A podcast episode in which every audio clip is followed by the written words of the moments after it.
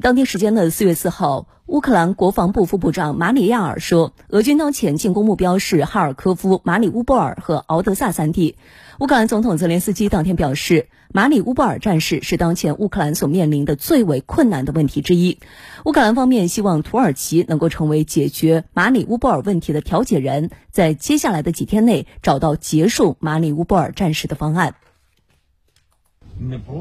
泽连斯基四号表示，马里乌波尔战事是当前乌克兰所面临的最困难的问题之一。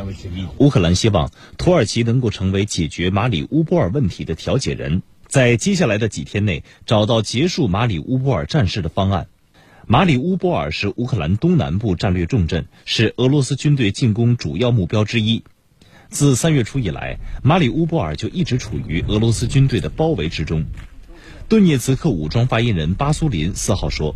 马里乌波尔市中心区域已基本被顿涅茨克武装控制，目前还剩左岸区和港口处于乌方控制之下。俄罗斯国家防御指挥中心负责人米金采夫同一天表示，建议在马里乌波尔的乌军士兵、民族主义者以及外国雇佣军放下武器。他强调说，所有放下武器的人都可以保全性命。马里乌波尔市长博伊琴科表示，目前仍有多达十三万民众被困在当地，生活极度艰难。四号，乌克兰副总理维列舒克表示，从马里乌波尔到扎波罗热的人道主义走廊保持开放，